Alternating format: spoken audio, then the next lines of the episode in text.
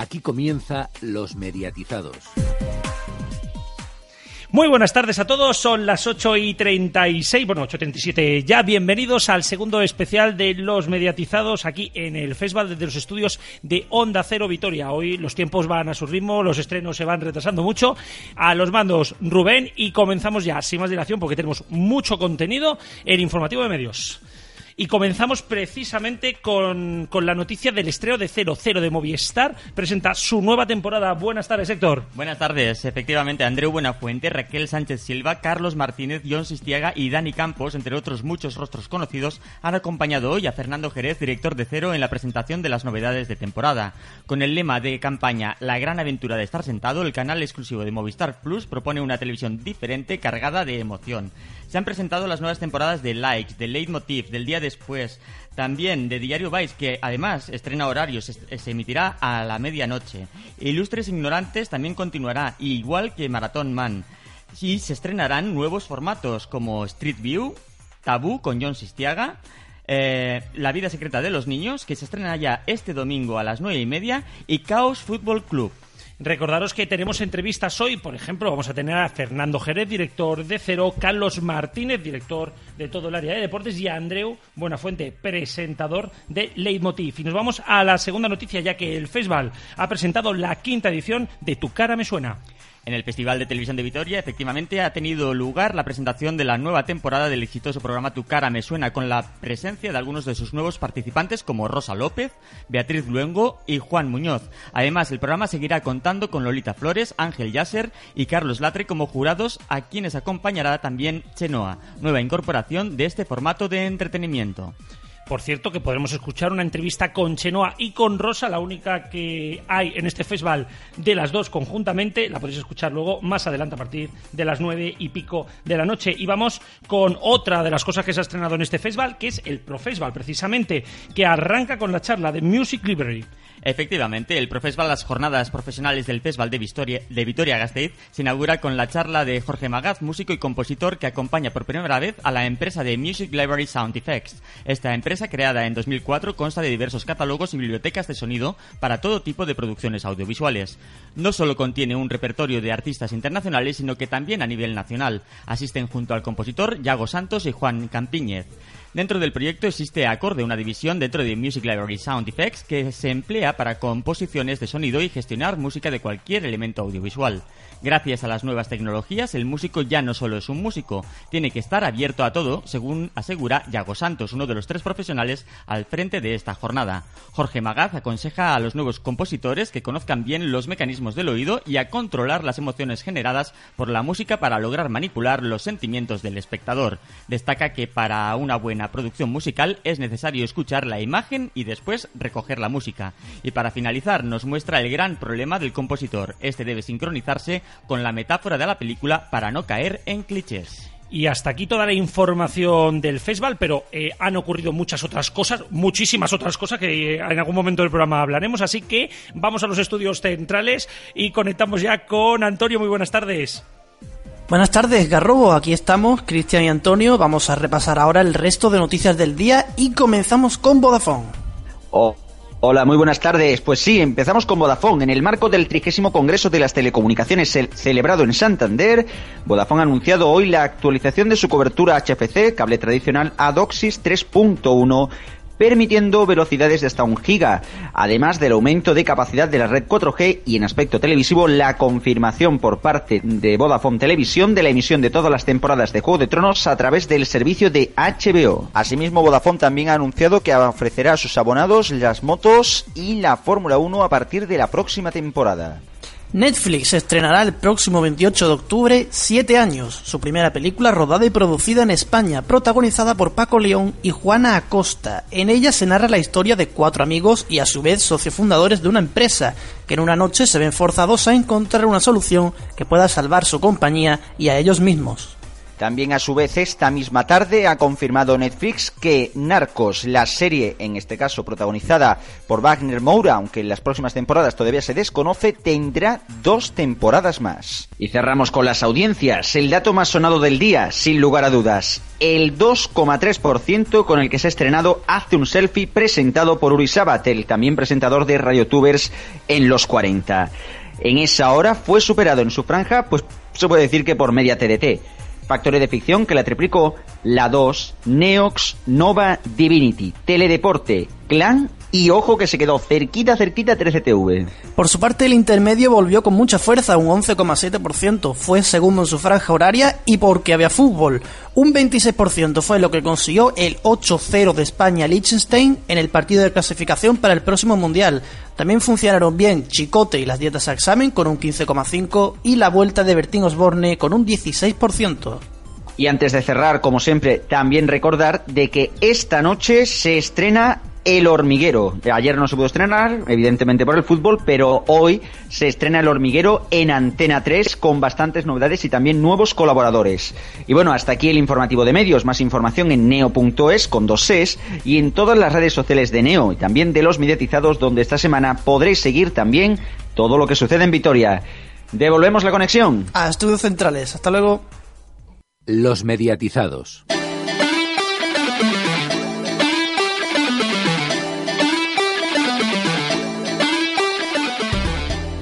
Y tras la información toca, toca hablar de todo lo que ha pasado hoy en el festival. Eh, ha sido un día muy intenso, hemos tenido dos momentos cumbre, luego hablaremos de la presentación de Tu cara me suena, pero por la mañana hemos vivido el, el uno de los momentos más esperados de este festival. Ha sido la presentación de la nueva temporada de Cero. Esta temporada, una temporada que viene muy fuerte y que, ojo, nos han venido aquí con todo el elenco. Ha venido Buenafuente, con el que hablaremos luego, ha venido Raquel Sánchez Libra y todo el equipo de Likes. Ha venido el equipo de Deportes, también hablaremos con, con Carlos Martínez. Pero es momento de hablar con el director de orquesta. Eh, hemos podido hablar con Fernando Jerez, él es el director de Cero, para preguntarle todas, todas las novedades de Cero, eh, no solamente ya para este inicio de temporada, sino para toda la temporada. Así que vamos a escucharlo. Una de las presentaciones del día ha sido precisamente Cero, una de las presentaciones más esperadas, sobre todo por el plantel de, de, personalidades que han traído, pero bueno, vamos a hablar con su jefe, que es quien mejor nos puede hablar de Cero, Fernando Jerez, muy buenas tardes. Hola, muy buenas tardes. Bueno, vaya presentación la que hemos tenido esta mañana, presentación por todo lo alto, nuevos formatos. Cuando empezó Cero empezaba con algunos formatos, cada vez va a más. Eh, empezamos ya a ver un canal con cara y ojos y, y con mucho contenido propio, más que algunas cadenas en abierto.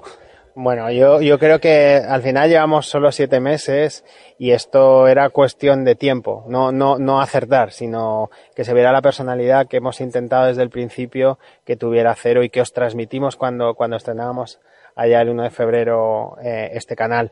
Es verdad que van llegando cosas y muchas más cosas que van a llegar y que estamos trabajando en el largo plazo. Tenemos una manera de abordar los contenidos con ese mantra nuestro de la diferenciación, la calidad, que nos lleva a hacer eh, ejercicios de producción a largo plazo.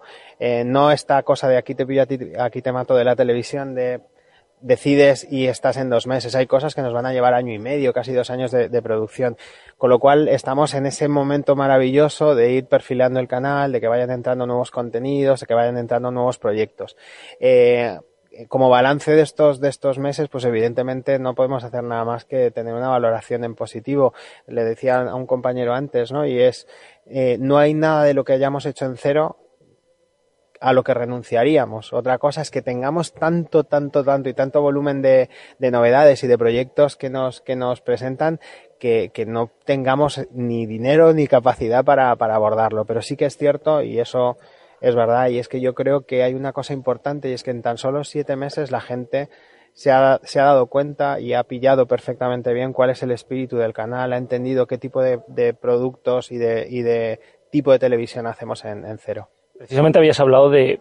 Es cierto, ¿no? Yo creo que la gente ya se está quedando con la marca. También te quería preguntar qué valoración hacéis a, nivel de audiencias, a nivel de estos primeros seis meses, no podríamos decir, una valoración más, más numérica, ¿no? ¿Cómo, ¿Cómo ha funcionado? Mira, teniendo en cuenta que es verdad que, el, que la televisión de, de, de, pago es una televisión mal medida y siempre lo decimos en, en Movistar Plus, eh, todo lo que, todos los datos que nosotros tenemos, que son los de Cantar Media y evidentemente instrumentos internos, eh, nos colocan donde queríamos estar casi en el segundo año, que es en, un poco en la batalla donde están los canales de entretenimiento de la televisión de pago específicos, XN, Cosmopolitan, Fox, etcétera. Y ahí nos hemos colocado perfectamente bien desde, desde el inicio. Eh, yo, con respecto a, a los programas, todos han ido creciendo, la cadena ha ido creciendo y no ha sido una temporada fácil, primero porque han aparecido nuevos canales de la TDT, porque ha habido una Eurocopa, porque ha habido unos Juegos Olímpicos, porque mm, los equipos mm, de España han llegado a la final de la Champions, porque la, Liga ha tenido emoción hasta la última jornada. No ha sido fácil, no ha sido nada sencillo y, y hemos marcado nuestros mejores meses en mayo y en junio, donde empezaban a entrar todas las novedades que íbamos construyendo desde que en octubre empezamos a trabajar el proyecto de cero. Con lo cual, en cuanto a resultados, estamos muy satisfechos, pero realmente lo que más nos gusta es la percepción en positivo que tiene el canal, el, que, la, que la gente, vuelvo a insistir, ha entendido el estilo del canal, la propuesta y que nos están pasando cosas como que en siete meses cuando ya no esté un programa de Iñaki Gabilondo maravilloso, pero claramente una rara avis de la tele de nuestro país, se cuela como nominado a mejor programa de la tele entre El Hormiguero, Masterchef, Tu cara me suena, en tu casa o en la mía. Y ahí está Gabilondo con un programa que se llama Cuando ya no esté, que entrevista gente como Norman Foster o que entrevista gente que está construyendo la, el, nuestro, nuestro mundo futuro. Creo que eso es muy, es muy satisfactorio. Yo creo que cuando te llegan los reconocimientos y solo llevas siete meses, me parece que algo estaremos haciendo bien. Precisamente los dos formatos, podríamos decir, los formatos de diario, bueno, tres con Diario Vice, que también cambia de horario, se va a la medianoche, ¿no? Eh, likes, eh, Buena Fuente, bueno, Leitmotiv, eh, Diario Vice ¿Vais a continuar la senda, nuevos programas a lo mejor de diario a futuros, por ejemplo? ¿O de momento estos tres asentarlos, hacerlos crecer también? Porque bueno, aún tienen margen, Buena Fuente aún tiene también mucho margen, ¿no? Y hay un cuarto diario que es Minuto Cero, que es Cierto, bueno, luego iba a Deportes. Hay cuatro, a ver, los diarios son el arte de la televisión, es lo más difícil que hay eh, en la tele y lo estáis viendo en las nuevas temporadas que estamos arrancando, como meterte en éxito con un diario es extraordinariamente difícil. Necesitas mucho tiempo para sentarlos y aprender mucho de lo que le gusta y lo que funciona y no funciona. Yo creo que nuestra obligación es asentar los cuatro diarios, asentar cuatro ofertas diarias, que no es normal que muchas cadenas, o sea, los diarios no existen en muchas cadenas de televisión. Hay, hay, hay cadenas generalistas que tienen menos diarios que, que, cero. Piano, piano con ellos. Hay que trabajarlos, hay que ir, eh, hay que ir modulándolos, hay que ir eh, haciendo que sean, que sean fieles al espíritu del canal y, y el trabajo de los diarios, yo creo que vamos por, por, buen camino. Yo creo que nosotros lo que tenemos es un trabajo extraordinariamente interesante en proyectos de impacto, en, el género documental. Mm, con John hemos dado un paso excepcionalmente hacia adelante en, niveles de producción. Eh, yo creo que nosotros tenemos que ser un referente en la, producción factual de nuestro país, con productos que viajen, que sean internacionales, que se puedan vender y que tengan estándares de, de, producción eh, por encima de la media. Ese es nuestro, uno de nuestros grandes retos. Eh, por lo que estamos viendo, empezáis a estructurar la parrilla, ¿no? El lunes vamos a tener eh, el día después, clásico de Canal Plus, clásico de cero. Y los martes la noche de, de, comedia, ¿no? Ilustres Ignorantes vuelve este, este martes y el martes siguiente David Boncano estrena, estrena programa. Dos, dos programas que no son iguales, pero son parecidos de humor en una misma noche. Eh, apuesta arriesgada. Arriesgada, pero con mucha personalidad. Es decir, Ilustres Ignorantes es un clásico de, de nueve años, de nueve temporadas. Eh, pero queríamos descubrir más mundos, eh, aunque sean tan locos como el de Broncano, que nos habrá eh, nuevas ventanas a la comedia, que es un género que nos gusta mucho, mucho en cero, con gente muy interesante. Y Broncano es un tipo que se merecía un programa propio. Yo creo que es uno de los grandes humoristas de este momento, una persona que está ahora mismo en lo más alto, haciendo radio, haciendo televisión, descubriendo. No es, no es fácil ser colaborador de Buena Fuente, no es fácil, no es sencillo, hay que tener un enorme talento y aguantar eh, 20 minutos de, programa con un tipo que hace late, late como no lo hace nadie en este país. Eh, yo creo que tenemos que ir eh, ahondando un poquito en el género de la comedia e ir descubriendo cosas. Este domingo también se estrena, se estrena La vida secreta de los niños. Eh, un formato documental que, que, bueno, por lo que hemos visto tiene bastante buena pinta. Va a ser la noche de los domingos ese espacio pues para, para estos documentales propios, como puede ser también, por ejemplo, el Instituto, que lo presentáis el jueves. El Instituto va a ir en los miércoles. Eh, eh, pero en lo que queremos en, en, la noche de los domingos, la noche de los domingos es tradicionalmente una noche muy complicada porque están los partidazos de primera división. Eh, y nosotros además somos un canal que lo sufre en sus propias carnes, afortunadamente, porque Movistar Plus tiene una oferta de televisión espectacular, con lo cual muchos días vamos contra el partidazo del Madrid o del Barcelona y lo que hemos intentado es tener una oferta más femenina, un poquito más abierta, eh, dentro de un universo de consumo muy masculino. Esa es la razón por la que tenemos ahí ese tipo de, de programas y estrenamos La vida secreta de los niños, que es sobre todo un programa delicioso donde vemos el retrato de 10 niños que te van a dar un fiel retrato de lo que somos a los 4 y a los 5 a los cinco años. También hemos visto, habéis presentado que van a haber series, producción europea, especialmente la producción internacional va a Movistar Series, pero la producción europea eh, va a tener también una noche fija, por ejemplo, no sé, el jueves alguna noche fija en la cual, digamos, cuando acabe una serie va a empezar otra o esto de momento iráis en cada momento recolocando? Nosotros con la ficción internacional somos muy selectivos. Primero porque eh, no podemos eh, emitir series de, de Mayor, con lo cual eso lo está haciendo perfectamente bien eh, Movistar Plus en, en, los canales específicos de, de, series, pero es verdad que nosotros hemos intentado en la noche de los domingos también eh, tener nuestra, nuestra ficción, hemos estado con Granchester, que es un procedimental delicioso, hemos tenido ahí eh, series como Missing, eh, bueno, yo creo que la noche del domingo también se perfila, pero cuando la tengamos. Y en este caso, en esta temporada tenemos en este último trimestre dos buenísimos estrenos que son The Five, eh, que es un thriller escrito por Harlan Coben, que es el escritor de thriller de, este, de, este, planeta ahora mismo, el más vendido. Y tenemos también Victoria, que es una de las series que más expectativas está generando en el arranque de temporada y una que la, de la que destaca todo el periodismo de televisión como uno de los grandes eventos de ficción de, del año. Eh, precisamente eh, hablabas de documentales, también hay varias, varias compras, compras internacionales, eh, sin ir más lejos de la BBC, que son, no hay nadie que haga documentales como la BBC, es imposible ahora mismo. Eh, este, este, este, este hilo, ¿no? Que hace, que hace de los documentales para cero va, va a ampliarse o es el camino. Bueno, yo creo que el género documental es otro de los grandes descubrimientos de cero en estos siete meses. El documental nos funciona muy bien, pero muy bien, muy bien. De hecho, nuestros hits son documentales. Producción propia, documentales de producción propia y también compras de, de ajena. Pero nos, uno de nuestros hits ha sido toda la parte sobre la, los documentales de la BBC sobre alimentación. Ya, no solo se consumen en lineal, sino que son muy descargados, que es uno de los universos que evidentemente Cero tiene que cultivar, que son contenidos descargables y que puedan ser vistos en cualquiera de, de, los aparatos y en un consumo donde quieras y como quieras. El documental es clave para nuestra, para nuestra, nuestra, nuestro arranque como canal y creo que nos posiciona y nos da muchísimo, muchísima, mucho sello de calidad.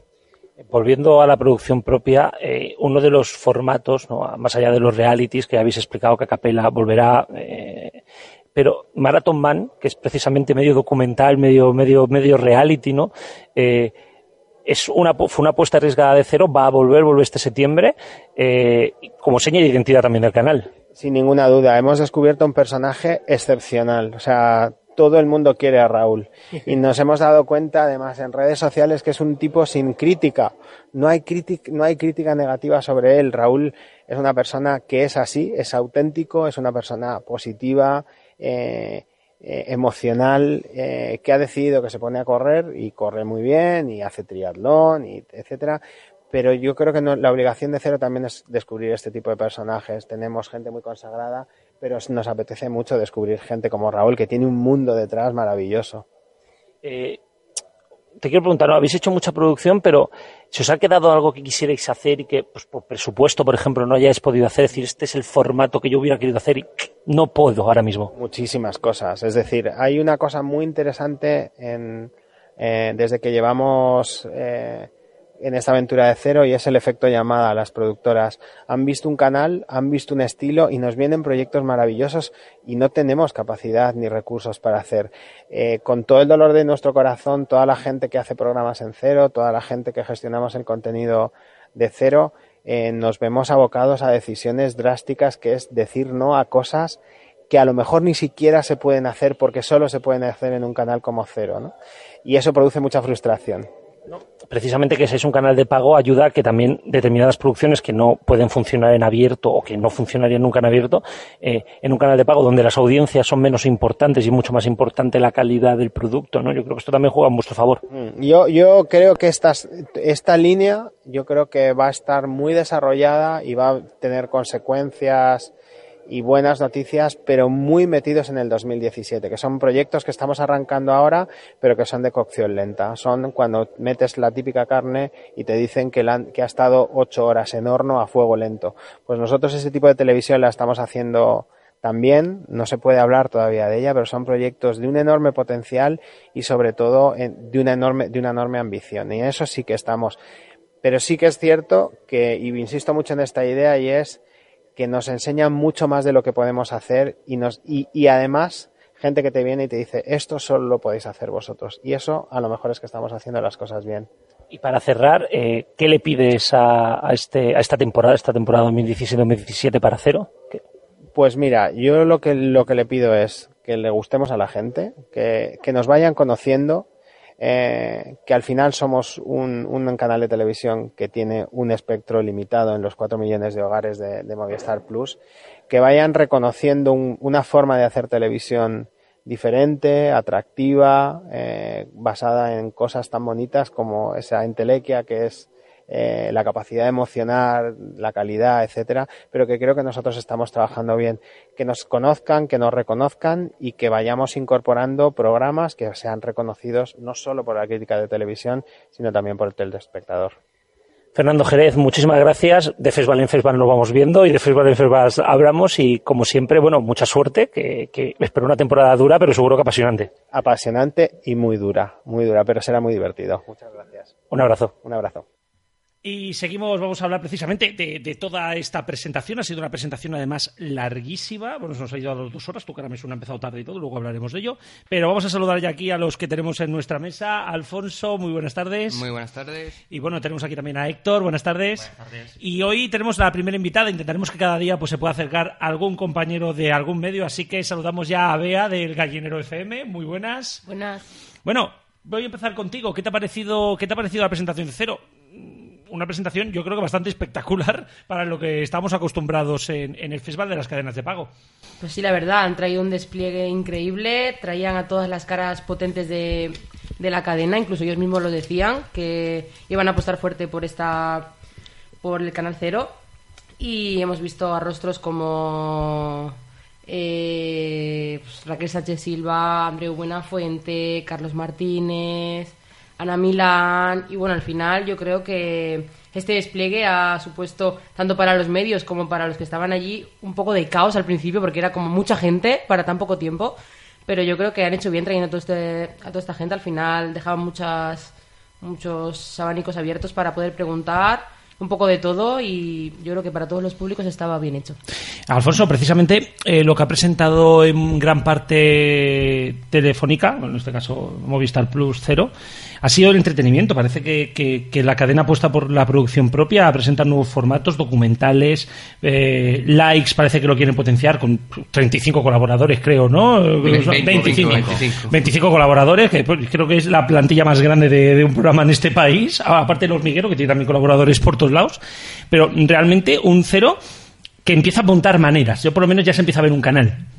Sí, es un canal que nació, como ha dicho también Fernando Jerez, a medio camino un poco entre una generalista y, y una, un canal de pago y se queda ahí medio camino y, y se notaba en los primeros meses que eso, que está un poco a medio camino de todo y tenía que mejorar como canal.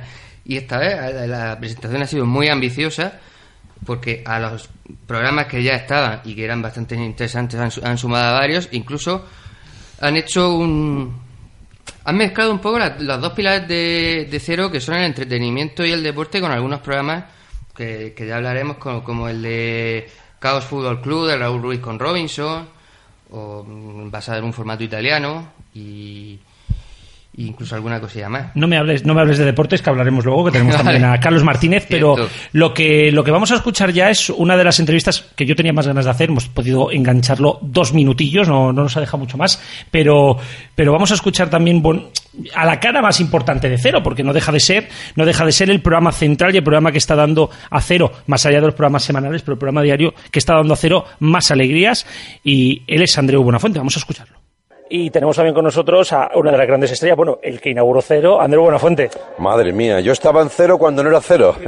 Recuerdo que empezamos unos días que, en los que todavía no existía la marca y, y nada, eh, yo estuve en el antiguo Canal Plus. Cerraste Canal Plus y viste Cero. Sí, sí, sí, fue el hombre bisagra ahí. Pero bueno, hay algunos veteranos, más veteranos que yo. ¿eh? Están los ilustres y gente de la casa del antiguo Plus. Gente muy buena y muy respetable, claro, claro. ¿Cómo ha sido este salto de la tele en abierto a la tele de pago? Porque por mucho que sea el mismo formato, son dos escenarios diferentes. Pues chico, mejor de lo que yo creía. Era para mí una incógnita absoluta, porque toda mi vida la hice o en tele pública o en tele en abierto.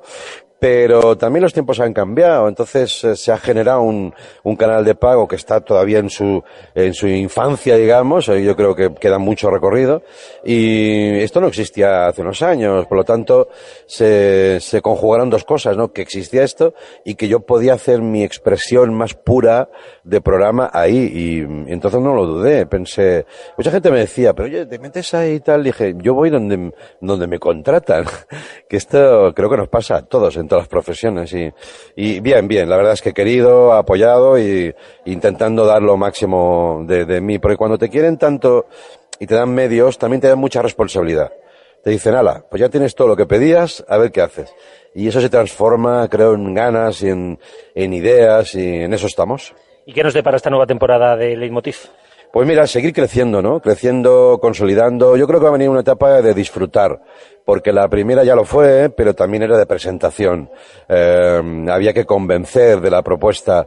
Y ahora que yo creo que eso ya se tiene, eh, evidentemente cada día es un partido, esto es como una liga, ¿eh? Cada día hay partido. Pero ah, desde una situación ya de una cierta compra, por así decirlo, eh, todavía va a ser más emocionante. Porque los cómicos necesitamos estar comprados. Yo si te digo, vale, tú eres cómico, me haces un poquito de risa, venga, dame cosas. Yo me vengo arriba. Y creo que ahora ya estamos ahí. Hay una familiaridad, hay una experiencia y vienen, vienen muy buenas noches. Decías de venirte arriba, pero es que además te han mantenido a las 11 de la noche, que esto ya es un logro. Hombre, claro, claro, esto ya venía por contrato a una hora fija. Ya no te digo las 11, a una hora fija. Bueno, Andreu, muchísimas gracias y mucha suerte en la nueva temporada. Gracias a vosotros, gracias. Precisamente decíamos esto, que Buenafuente es, es la cara principal de, de, del Cero. Y precisamente estamos viendo también al mejor Buenafuente, o por lo menos este Buenafuente que a mí me recuerda a los inicios, a los, a- al Buenafuente de TV3. Sí, yo lo veo más calmado, más relajado, sin la tensión de las audiencias. El, el universo de la televisión de pago le ha dado esa posibilidad de hacer ese programa que él siempre ha querido hacer, que es el que le gusta hacer, con los invitados que, que quieren ir a su programa, porque ya nos ha dicho que los invitados que no, que no quieren ir, pues que simplemente no existen, los que se resisten un poco, pues no son invitados. O sea, yo creo que Buenafuente está en su, en su salsa, digamos, y además también nos han dicho esta mañana que, igual que la temporada pasada salieron a Lesbos a hacer aquel especial, que durante esta temporada también sal- saldrán del plató, irán a Barcelona, irán a, varios sitios, igual que Likes también nos ha dicho lo mismo, pues en Leitmotiv también saldrá de- del plató. Sí, precisamente eh, ha, habido, ha habido una frase muy importante que ha sido que se ha vuelto a o sea, se ha reenamorado de la televisión, ¿no? Yo creo que hoy Buenafuente, no sé tú cómo lo has visto, pero yo a Buenafuente hoy se le veía, se le veía como un niño chico con un juguete. Sí, yo creo que estaba radiante. Al final él ha encontrado su sitio donde le dejan hacer lo que quiere, como quiere como realmente le gusta. Y al final, que un presentador esté así de contento dice mucho de la cadena. Yo creo que Buenafuente aquí es donde va a explotar de verdad. Sí, bueno, iremos viéndolo porque además tenemos, tenemos semanas por delante, pero también hay, hay mucho fútbol, hay mucho deporte en, en cero, bueno, sobre todo fútbol, porque claro, esto- aquí el deporte solamente existe para los Juegos Olímpicos, Alfonso. Si no, Sí, no sí, existen los sí. Juegos Olímpicos. Eh, y hemos hablado precisamente con, con la cara más importante del deporte en cero, porque por mucho que estén los presentadores de Minuto Cero, Carlos Martínez es, es, es la imagen, la imagen de, de Canal Plus, bueno, ahora de Movistar Plus. Y en su momento también del partidazo. Sigue siendo el presentador del partidazo y vamos a escucharle porque también nos ha dicho cosas muy interesantes. Y tenemos ya con nosotros a Carlos Martínez. Eh, quizá una de las sorpresas de, este, de esta presentación, Carlos, es el nuevo fichaje, Antonio de Miel, bueno, el retorno de Antonio de Miel al día después. Eh, es el, el, mismo día después, pero, pero diferente. Efectivamente, como dice Anthony, es el, el, día el nuevo día después de siempre, ¿no? El nuevo día después de siempre. En realidad, nos hemos pasado la vida contando historias, así que nada mejor que alguien que formaba parte del equipo original del día después como para contar esas historias, ¿no? Y Anthony lleva toda la vida con nosotros, prácticamente desde que arrancamos Canal Plus en el año 90, así que de sobra era un personaje fantástico para, para encarar esta nueva etapa del día después. Bueno, los deportes no dejan de ser el pilar, el pilar de cero, bueno, por lo menos la información deportiva, no tanto la emisión de, de deportes. Eh, tenemos minuto cero, se está previsto ampliar la información deportiva, por ejemplo, a la, noche, ¿no? Igual que tenemos informativo de mediodía, el de la noche. Es un mundo complicado el de cero, ¿no? Porque se mueve eh, precisamente entre el mundo de las televisiones generalistas y el mundo de la televisión de pago, ¿no? Y entonces tiene que encontrar una filosofía muy particular. Por un lado tiene que atender en los horarios de prime time probablemente a los géneros tradicionales de la tele y por eso, por eso tenemos Late Night tan asombroso y tan fantástico como, como Leitmotiv con, con Andreu y por lo tanto hacerlo coincidir con la, con la vida habitual que tiene que ver mucho con la actualidad del deporte no es fácil, ¿no? Pero bueno, vamos intentándolo. Evidentemente el deporte tiene importancia capital para, para Cero y para Movistar Plus seguiremos bueno, investigando y experimentando con, la, con el crecimiento del deporte y de los formatos deportivos dentro de, Cero, ¿no? Pero a día de hoy yo creo que la oferta es sensacional, ¿no? Tenemos el día de fútbol los sábados y domingos, tenemos el día después el lunes, tenemos también el de Fiore Maldini los lunes, tenemos eh, Informe Robinson como referencia y de lunes a viernes minuto cero. O sea que de momento, desde luego desde la redacción no nos quejamos del trabajo que nos dan y Caos Fútbol Club, bueno, ha sido quizá una de las sorpresas de, este, de esta presentación. ¿Qué nos puedes contar de Caos? Hemos visto que va a ser un programa bastante divertido, parece que también sentimental, pero ¿qué nos puedes contar de, este programa? Bueno, encaja en lo que te decía antes, ¿no? En, en, ese interés que tenemos en investigar la mezcla entre lo que es la televisión tradicional, lo que es la televisión convencional, la televisión generalista y el deporte, ¿no? Este es el primer híbrido entre lo que es el área de deportes, la redacción de deportes y un gran formato de televisión, ¿no? Evidentemente no es un formato de la redacción de deportes, es un formato de Fremantle que es quien nos ha traído la idea, y efectivamente se trata de experimentar. Y yo creo que lo vamos a pasar bien, ¿no? Porque, como decía Raúl, eh, es igual meter un gol en la final de la Copa Europa que meterla en el partido de solteros contra Casado, ¿no? Si es bueno, tú lo celebras, brincas igual, los, ¿eh? Pues esa idea es la, que transmite, eh, eh, la que intenta transmitir Caos, ¿no? Viviendo desde el interior y con ellos, con esos protagonistas, pues oye, qué, qué, de gran futbolista hay en el carnicero del pueblo, en el, cartero, o, cómo de, integrado está esa actividad deportiva dentro de la actividad de la vida de, de un pueblo, de una gente o de un barrio, ¿no? Es una historia fantástica. Yo creo que es una aventura formidable porque es el fútbol en estado puro realmente. Y para, para, ir cerrando, no vais a sorprender este fin de semana con el derby, con el derby de Manchester, que además os vais a retransmitir ahí al estadio. Vamos a ver más, más fútbol en cero, otros deportes, por ejemplo, la ACB que empieza en breves. Podríamos tener una ventana más allá de, Movistar Deportes. ¿Qué sorpresa nos depara cero con el deporte? Bueno, básicamente lo que pretende cero es vivir eh, en cuanto a lo que tiene que ver con los acontecimientos deportivos. Los géneros deportivos, evidentemente, los vamos a tratar, que hemos hablado a través de los programas, los, eh, incluso documentales, eh, reportajes, etcétera etcétera. Lo que tenga que ver con las transmisiones, tiene que ver para Cero desde, desde esta temporada con un fenómeno que tiene mucho más que ver con el fenómeno evento que con el de la liga. O sea, Cero no va a transmitir la Premier, pero va a transmitir el Manchester United Manchester City. ¿Por qué? Porque evidentemente es un, evento informativo, incluso si no estás muy interesado en la Premier, ¿no? Va a alcanzar un nivel de acontecimiento lo suficientemente grande como para que la pantalla de Cero lo reclame. Con esa filosofía haremos más cosas a lo largo de, de la temporada. Pero ya no tanto en la sensación de que el deporte de transmisión, o sea, lo que son las ligas, va a ser parte estructural de cero, sino que lo que tiene que ir a cero desde las ligas, desde las grandes competiciones, es aquellos momentos puntuales en los que la competición trasciende del interés de los propios aficionados. Entonces nos podríamos encontrar, por ejemplo, las última, la última carrera de Fórmula 1, nos podríamos encontrar eventos como la CB, los derbis Barça-Madrid. Pues si se diera el caso de que Fernando Alonso fuera a ganar la última carrera, no lo plantearíamos. Me temo que ni Carlos ni Fernando esta temporada vayan a tener la oportunidad de pelear por eso, o sea que no creo que se den Pero en votos sí. En motos lo que pasa es que no es una circunstancia anómala, lo normal es exactamente que pase todas las semanas, entonces volveríamos a retorcer el argumento y volveríamos a tener que poner eh, en las motos a todos los grandes premios de, motos todas las temporadas, todas las semanas. Evidentemente Movistar Plus es una plataforma de pago y vive de poner los grandes acontecimientos deportivos, como vive de poner las grandes series o el gran cine en, eh, paquetes de pago.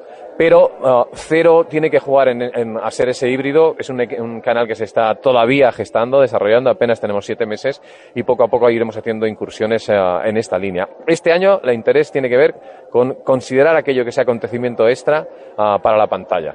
Y bueno, ahora habrá ocasiones a lo largo de la temporada. Sí, para cerrar, la NBA sí, eso sí, cada noche los viernes. Por ejemplo, por ejemplo, eh, la NBA tiene también de contrato ya. Claro, y además la NBA tiene fundamentalmente algo que ver con, con el horario, ¿no? No se puede que, convertir en una. La, la NBA se, se consume de dos maneras, desde el verdadero eh, digamos, abonado, aficionado, casi casi friki que es capaz de ir a la mañana siguiente con ojeras permanentemente porque ha jugado su equipo, hay un partido interesante, a la gente que la ven diferido a, través de nuestros canales de deporte, que la damos en otros horarios, ¿no? Bueno, forma parte de lo que fue siempre la filosofía de Canal Plus y se ha incorporado a, cero y, creemos que va a seguir siendo así.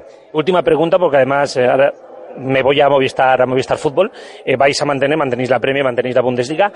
La Liga Argentina, ¿cómo está el tema? ¿Podría volver? Sé que esto es un lío, un lío político brutal. Necesitaría dos horas y media para intentar explicarlo, porque no tenemos demasiado claro qué está pasando en Argentina. Básicamente, hay que decir que en principio no contamos con la Liga Argentina ah, para las próximas temporadas. No es una intención de Movistar Plus renunciar a la Liga Argentina pero es una situación completamente anómala en el mercado de la historia de los derechos deportivos, porque estamos hablando de que la titularidad de los derechos es del Estado y el Estado no se sabe muy bien en qué eh, departamento ah, ha quedado ah, eh, la venta de los derechos internacionales. con el lema Fútbol para Todos están intentando que Internet sea el fenómeno, el modelo de distribución general y como digo es algo tan absolutamente anómalo que es imposible hacer un pronóstico sobre lo que de verdad va a pasar con la Liga Argentina. Bueno, Carlos, pues muchísimas gracias, que sé que hay más compañeros intentando y bueno, muchísimas gracias por atendernos. No hay de qué. Bueno, eh, una entrevista, una entrevista bastante interesante. Ha dado, ha dado bellos apuntes, pero bueno, vamos a saludar ya a Pau Cazorla. Muy buenas. Buenas. Todos lo conoceréis porque eh, fue nuestro comentarista en Eurovisión y además sabe mucho de apuestas deportivas y de fútbol en general. Así que eh, lo primero que quería hablar contigo, porque tú que eres un apasionado del fútbol, eh, Caos Fútbol Club es ahora mismo, por lo menos, tengo la sensación que es una de las novedades más importantes del canal y que puede ser un auténtico exitazo, o por lo menos el formato pinta bien. Sí, la verdad, eh, me ha sorprendido el, formato que lo presentaran, pero realmente, si te pones a pensarlo, yo creo que mm, no sorprende tanto porque eh, Raúl Ruiz y Robinson no dejan de ser, eh, creo que también lo han comentado en la rueda de prensa, contadores de historias. y showmans. Y showmans, además, pero ya hacen más o menos ese tipo de historias eh, más curiosas, más recónditas, menos mm, conocidas por la gente. Y, bueno, yo creo que con, con, Caos, yo que soy un apasionado del fútbol, lo que se suele denominar denigrante, ¿no? Eh, donde se juega en el campo más pequeño, en el peor equipo del mundo. La tercera división danesa, por ejemplo. Exacto.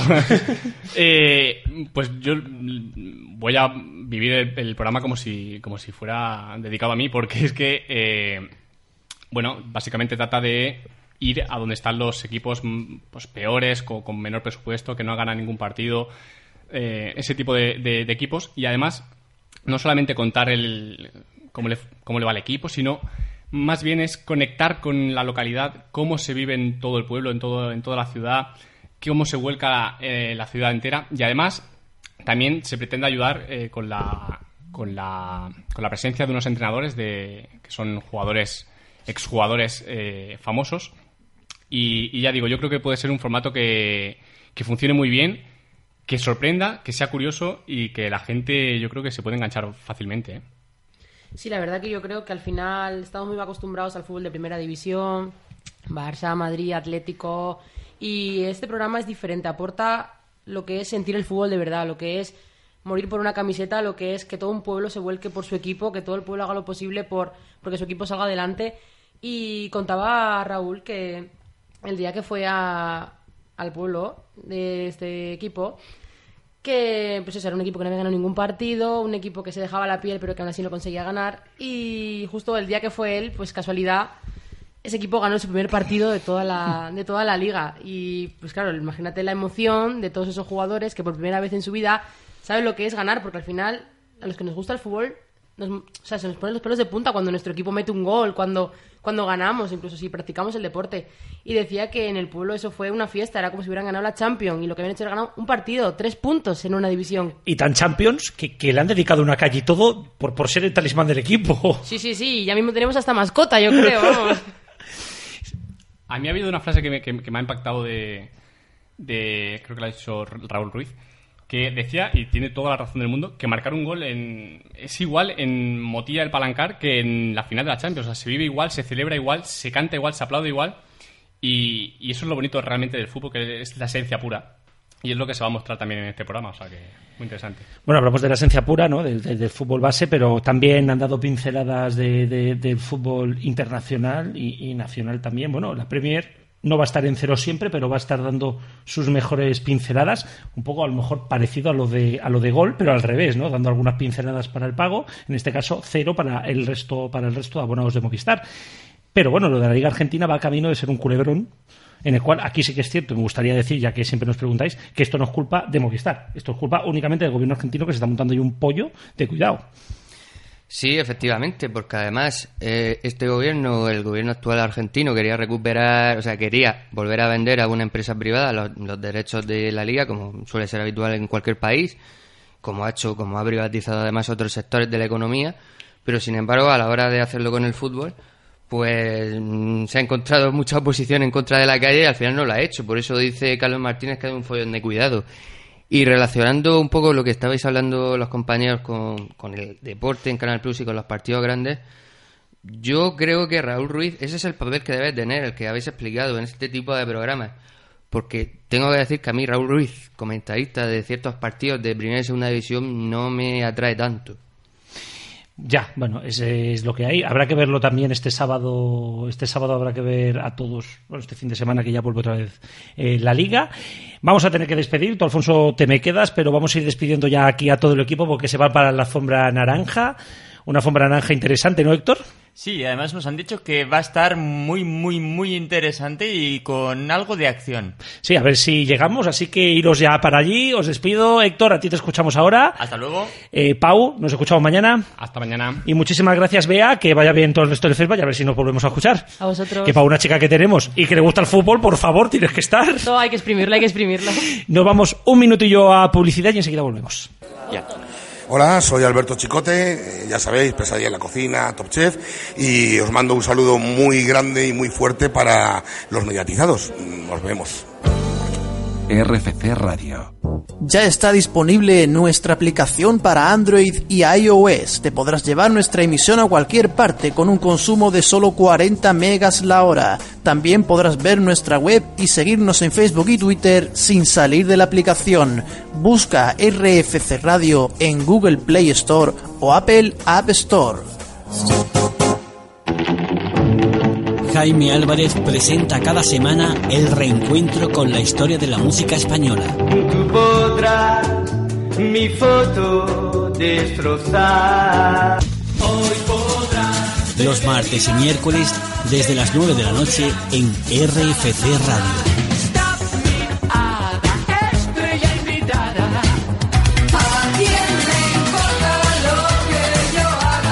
Historia de la música española con Jaime Álvarez. Esta semana a las 10 de la noche después de los mediatizados Festival. Y después de Historia de la Música, a las 11 menos cuarto, Cloud Jazz. Y a las 12 menos cuarto, Confidencias en la Madrugada, con Palaciego. Hola, amigos, soy Pepe Carmona. ¿Sabe que llevo zapatos rusos y se me salen los dedos? ¡Oh, qué miedo! Es que se me ha ido la olla. Los miércoles a las 7 de la tarde tienes una cita todas las semanas. Oh, vale. Estaremos juntos, tú y yo, para compartir el pop y el rock en todas sus tendencias, aquí en RFC Radio. No tengo por qué escuchar gilipolleces. Te esperamos en el show de la radio dedicado al mundo del pop y del rock. ¿Te gustaría ser un borrego? No te lo pierdas, aquí en tu estación de radio favorita. ¡Ven! Me cago en la mierda. En la nacional. En verano, RFC Radio. Los mediatizados.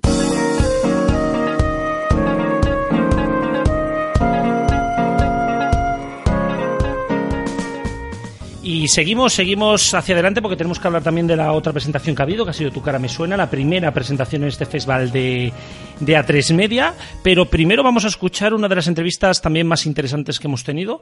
Eh, A3 Media últimamente, especialmente en la sexta, pero también en, en Antena 3, vive mucho del entretenimiento, así que qué mejor que hablar con la directora de programas de entretenimiento de A3 Media. Ella es Carmen Ferreiro, así que vamos a escucharla. Y bueno, hablando de programas de A3 Media, precisamente tenemos con nosotros a Carmen Ferreiro, directora de programas de entretenimiento de, de A3 Media, de la Sexta Antena 3 y de todo el grupo. Muy buenas tardes. Hola, buenas tardes. Eh, habéis presentado hoy Tu cara me suena, un, un formato, bueno, quizá el, el formato de entretenimiento de, de Antena 3. Sí, sin, sin duda. Bueno, eh, hay otros formatos como puede ser el hormiguero, de los que estamos muy orgullosos y muy satisfechos y que tienen un rendimiento estupendo.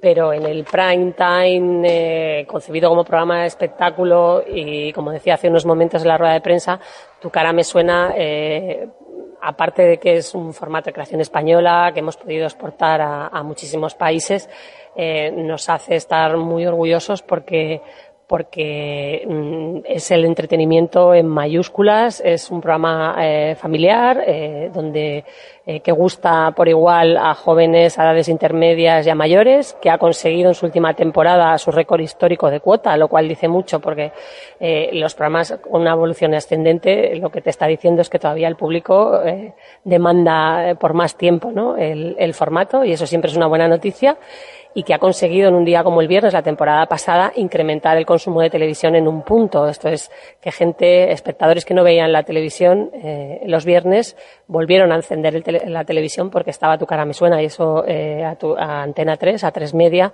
nos hace sentir muy orgullosos, ¿no? Que un formato eh, concebido eh, en- junto con Yes Music eh, haya conseguido esto, además de todo el reconocimiento de crítica y premios que ha conseguido en, en este, en estos últimos años, ¿no? Precisamente hablabas del viernes, eh, fu- fue muy difícil aumentar audiencia y que encima fuera en un viernes ya más complicado aún, tal y como este Sábame Deluxe. ¿Esta temporada se sabe ya? ¿Vais a apostar otra vez por el viernes o...? Bueno, esa, eh, por supuesto, es una variable que vamos a tener en cuenta, eh, porque, pues, pues, como te decía, eh, fue, venimos de, de la mejor temporada de Tu cara me suena y precisamente fue la apuesta de, de A3 Media por cambiar el día de un día entre semana a un viernes y ha funcionado bien. Pero ahora estamos cerrando, terminando de cerrar la parrilla de principios de temporada. No está la decisión tomada en último término, aunque lo lógico y sensato sería eh, seguir apostando por una continuidad. Pero, insisto, es una decisión que aún no, no se ha tomado porque se tienen en cuenta todo tipo de variables y, y bueno, Precisamente estáis estrenando también nuevos programas. En breve tendremos, bueno, tendréis eh, un, eh, la adaptación, bueno, la, la nueva versión de, de Tu Media Naranja, creo que era, ¿no? no, de, de- no, no. Es, es un formato nuevo de creación propia que se llama El amor está en el aire, eh, presentado eh, por Juan y Medio y Areste Seidó. Y, y es un emotainment clásico, que ahora mismo es un género que no está presente en televisión y que es otro de los grandes eh, clásicos, ¿no? Junto con los programas espectáculo y con los talent y los realities, pues creo que es otro de los géneros grandes de televisión y es un formato que tiene como hilo conductor el amor, ya sea entre parejas, entre hermanos, entre madre e hijo y donde se va a tratar de, de sorprender de alguna manera eh, a, a todas las personas eh, eh, que, que pidan ayuda al programa o que estén implicadas en los casos. Y habrá de todo, desde peticiones de matrimonio, una sección eh, que creo que, que va a llamar mucho la atención, que se llama Boda al Asalto, a pues, todo tipo de reconciliaciones, eh, todo tipo de historias, ¿no? Bonitas, homenajes, hasta una sección de dating también. Eh, precisamente, saltamos a la sexta hora. eh, precisamente estáis también preparando un programa con, con Pedro Chel, tú sí que sí. Eh, ¿Cómo va el programa? ¿Para cuándo se espera? Y sobre todo, ¿qué, qué, qué esperamos de, qué esperáis de tú sí que sí? Bueno, es, eh, es un programa que también es un clásico, es un género clásico, que es el talent de variedades, que ha estado presente durante muchos años en, en las parrillas ya no solo españolas, sino eh, de todo el mundo. Y ahora mismo estamos en preproducción, en fase de preproducción y, de casting. Y bueno, pues esperamos que sea, pues eso, un, un programa, un, entretenimiento familiar que, que guste y que entretenga y que divierta a jóvenes y a, y a mayores, ¿no? A no tan jóvenes. Giramos también, seguimos en la sexta, ¿no? Pero precisamente entretenimiento diario, en este caso zapeando, que está en muy buena eh, en muy buena, en muy buen momento, incluso contra nuevas competencias que parece que funciona bien. Eh, zapeando va a llegar este año al programa 1000. Cuando comenzó se esperaba esto y sobre todo, ¿qué, qué nos espera esta nueva temporada? Pues mira, eh, zapeando y, y ya los datos están ahí. eh, tuvo unos inicios mm, bastante complicados donde los datos no eran los esperados y creo que, que es uno de los ejemplos de que a veces en televisión tener paciencia, eh, ir eh, mm, viendo día a día lo que funciona, lo que no y haciendo pequeños cambios, eh, con acierto por supuesto, es el reflejo de cómo eh, se puede dar eh, con la fórmula que, que agrade al público, ¿no? Y Zapeando es, es un ejemplo de eso, porque pues eso, los, los inicios fueron complicados y en dos, tres meses pues pasó de, de un 4% a casi un 6% y se estabilizó y hoy estamos casi en torno al 7, Siete y pico. 7 y pico. Y, y bueno, y con muchas ganas de, ir eh, haciendo pequeños cambios que, que aporten novedad al espectador desde la continuidad de, de algo, de un formato donde creo que una de- uno de los aciertos es que es un programa muy coral, donde hay muy buen tono, a una hora que es la sobremesa, donde, el espectador mm, te pide algo lúdico, pero donde al mismo tiempo, eh, desde la sonrisa y tal, pues también puedes tener eh, una visión muy general de, de, pues más o menos de lo que está pasando, ¿no? En, todas las teles, en los momentos más, más principales y, pues, como no, con una dosis importante de humor. Pero destaco aquí también eh, la parte coral que tiene, ¿no? Creo que ha sido un acierto la elección de colaboradores y, por supuesto, de Fran Blanco. Y para cerrar, eh, precisamente si hablamos de entretenimiento, tenemos que hablar de la franja donde Antena 3 y la sexta son las reinas, que es la franja del Access, con un intermedio que vuelve hoy disparado, con un, con un eh, intermedio, no, con un hormiguero que vuelve hoy, un intermedio que vino ayer y disparado en audiencias. Eh, ¿Continuidad o siempre tiene que haber cambios para que se mantenga? Mira, el otro día en la rueda de prensa del hormiguero lo decía y, y- y, vamos, lo mantengo. Mm, Hormiguero es un programa que lleva 10 años en antena y que también es casi como tu cara me suena, en el sentido de que temporada tra- tras temporada eh, mejora, porque Hormiguero también viene de hacer la temporada pasada eh, su mejor temporada, también con récord de cuota media, en torno a un 15, creo que un 15,2, estoy hablando ahora de memoria, y, con eh, récord de minutos de oro y máximo de espectadores. Eh, eso dice mucho de un programa diario, lunes, jueves, eh, que es muy exigente, donde creo que, hay que dar las gracias a Pablo Motos, a Jorge Salvador y a todo el equipo, porque se esfuerzan no solo por tener los mejores invitados, creo que no solo del panorama nacional, sino internacional, sino también por, por sorprender al espectador, eh, dar nuevas eh, temporada ante- tan- tras temporada, ¿no? Eh, crear nuevas secciones, contratar a nuevos colaboradores y todo desde la continuidad, ¿no? Entonces, eh, creo que es, es muy importante que, que- que programas así sigan y, y en cuanto al intermedio igual, o sea, también viene de hacer una de sus mejores temporadas, la actualidad está candente y yo creo que el espectador pide esa otra visión un poquito más ácida, un poquito más irónica, ¿no? Hacer ese repaso de la actualidad desde el humor que es tan sano y que, y que bueno, que yo creo que es necesario incluso. Vamos a ver que si fuera por el intermedio no habría gobierno nunca. No, no tanto eso como al final el intermedio es un reflejo de lo que, lo que está pasando, ¿no? Lo que pasa que, que llevamos un, un par de años, un último año y medio un poquito loco, entre comillas, ¿no? Y eso siempre es una fuente para cualquier programa de actualidad y encima actualidad y humor, ¿no? Entonces es una fuente inagotable. Pues bueno, Carmen Ferreiro, muchísimas gracias y mucha suerte esta temporada. Gracias a vosotros. Lo que sí que es cierto, Alfonso, que, que tenemos, o sea, que Antena 3 está precisamente en un momento con el entretenimiento brutal. Ha tenido sus fallos, pero hay que reconocer que prácticamente todos los contenidos de entretenimiento que están en parrilla o que han estado últimamente han funcionado. Hombre, sí, sobre todo tu cara me suena centrándonos en lo que se presentaba hoy. eh, la cuarta temporada del año pasado funcionó como un tiro. eh, y porque se hizo muy bien. Primero porque se hizo un esfuerzo desde el programa para que el programa saliese muy bien. Luego porque los concursantes mm, dieron mucho nivel.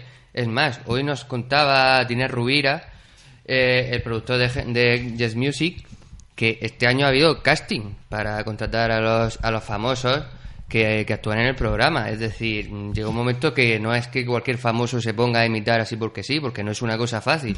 Necesitan tener tiempo y necesitan tener un mínimo de, de calidad vocal y de calidad en la imitación. Eh, sí, y precisamente también habíamos hablado, ahora, ahora seguimos hablando de tu cara me suena, ¿no? Pero, pero hemos tenido un momentazo eh, durante el día y es que ha sido el dato de audiencia de Actun Selfie, vale que no es directamente Facebook, pero, pero bueno, esto deja en una muy buena posición a, a Zapeando, que parece que va a llegar al programa 1000, cuando no le dábamos las campanadas hace tres años. Sí, sí, sí. Tú eres el único que tenía un poco de fe en su momento en el programa. Eh, tus compañeros, entre los que me incluyo, no. Sí. Y- y no, no, no tenía mucha fe, de hecho. Y, y sí, desde luego, el dato de First Day, eh, perdón, de, de Hazte un Selfie, se me ha ido a otro programa, el, dato de Hazte un Selfie es muy malo, además, teniendo en cuenta que es un primer programa y entonces la gente tiene curiosidad por ver cómo es. Pero hoy hemos tenido incluso la oportunidad de ver la curva de audiencia y sí, la gente se interesó al principio un poquito, pero cada vez iba perdiendo audiencia el programa, ha sido brutal. Sí, y muy al tanto todos al Telegram, eh, telegram.me barra los mediatizados, porque allí mañana Antonio os va a poner las audiencias de Hazte un Selfie. Podríamos hacer una apuesta, pero yo creo que del 2 al 2 no llega. Bueno, veremos a ver, porque ya el, dato de hoy ha sido un desastre, así que veremos a ver mañana. Sí, bueno, iremos viendo también estas semanas, pero hemos tenido también una entrevista muy especial porque hemos podido hablar con, bueno, íbamos a hablar con Chenoa y al final nos hemos encontrado con una invitada de excepción a esta entrevista con Chenoa, así que vamos a escuchar ya a una jurado y a una concursante del futuro Tu cara me suena. Bueno, hemos hablado antes con Manel precisamente de- del nuevo jurado de, de Tu cara me suena y tenemos aquí con nosotros pues a la nueva incorporación, Chenoa. Muy buenas tardes. Bueno, qué nervios, por Dios, ¿cómo habláis tantas cosas a la vez? Eh, que es un nuevo reto, ¿no? Ya después de haber estado también de jurado en algunos programas en TV3 y haber estado presentadora, ahora es un reto a nivel estatal y, y además teniendo que jugar a gente como tu amiga Rosa, que la tenemos por aquí mirando. Bueno, a ver. A ver, Ro- Rose cuenta con el, contamos con el handicap de vínculo emocional. Evidentemente, la, la, la tengo admiración absolutamente como voz y carrera, que, que la conozco desde un casting hasta, hasta día de hoy, es una evolución brutal, y luego como amiga. Pero bueno, no creo que sea muy diferente de lo que hacemos tomándonos un café cuando nos pedimos opinión, ¿no? Yo creo que hay que tratarlo desde una imparcialidad, pues con verdades que no duelen, porque el colegueo ya se sabe perfectamente el, que no estás agrediendo, sino que estás ayudando, ¿no? Partiendo de eso es mucho más fácil manejar este concepto. Luego, como jurado, tengo la, la, la potestad de ser la nueva, de ser la, la alumna y de tener profes buenos, ¿no? Una Lolita que lleva es veterana, un Ángel Yacer que ya fue profesor mío y un Carlos al que voy a ver a los teatros cada vez que puedo, con lo cual tengo muchísima confianza. Manel ya me ha entrevistado mil veces, así que juego con ventaja por estar un poco ya integrada dentro de lo que es esa energía que ya manejan desde hace cinco temporadas con brutal audiencia, ¿no? La que se puede liar con, con los cuatro ahí de jurado, porque madre mía. Hombre, yo desde luego, eh, bueno, intentaré ser eso, pues eh, dentro de lo que es la diversión, estar un poco no seria, pero bueno, sí intentar echar un cable con la parte técnica, ¿no? No, no manejo tanto la interpretación, con la, la puede manejar un Carlos y como una, con una globalidad de Lolita, que por supuesto ya maneja muchas facetas y como actriz y como cantante, y luego Ángel, que es un, bueno, es un estupendo profesor de interpretación, ¿no?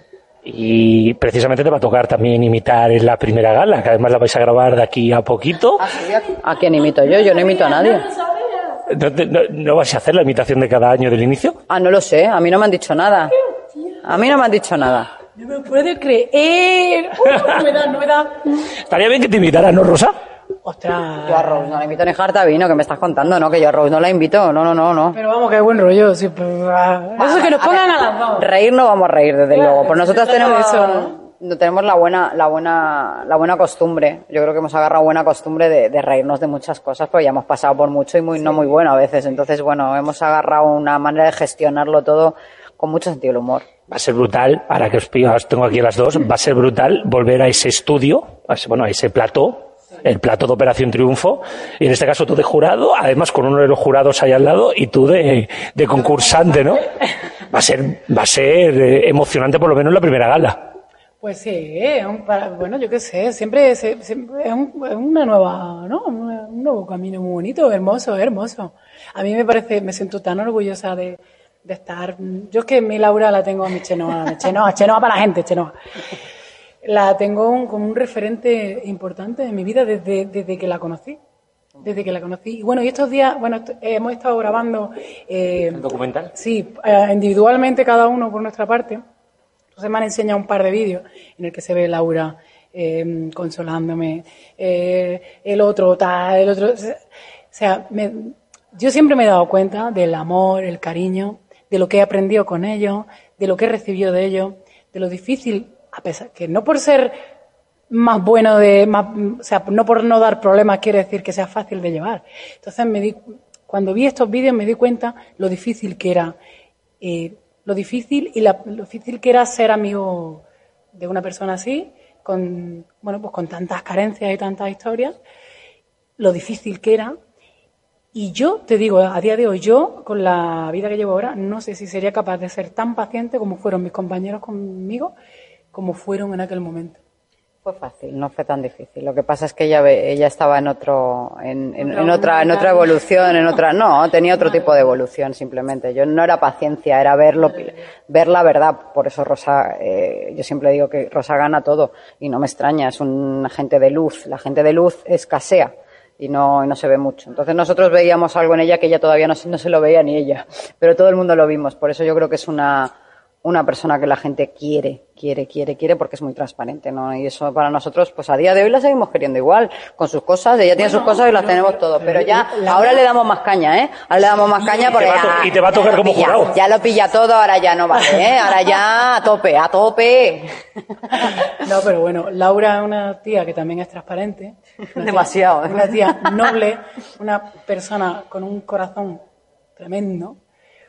Y eso no deja, de- eso no quita que tú seas profesional, que tú seas una tía seria en tu trabajo, que, que sepas expresarte, que sepas controlar tus emociones, eh, que sepas estar con los demás. Eso no quiere, o sea, una persona que tenga esas carencias o no la- o las tenga o no las tenga, se puede ser transparente. Ella me dice que yo soy transparente y que soy un ser de luz. Ella es un ser de luz, ella. Para mí, ya te digo, o sea, yo tenía un referente que era Beyoncé. ¿Vale? Pues Beyoncé le he apartado así con el pie en la mejilla así y he puesto a mi Laura. Es muy grande.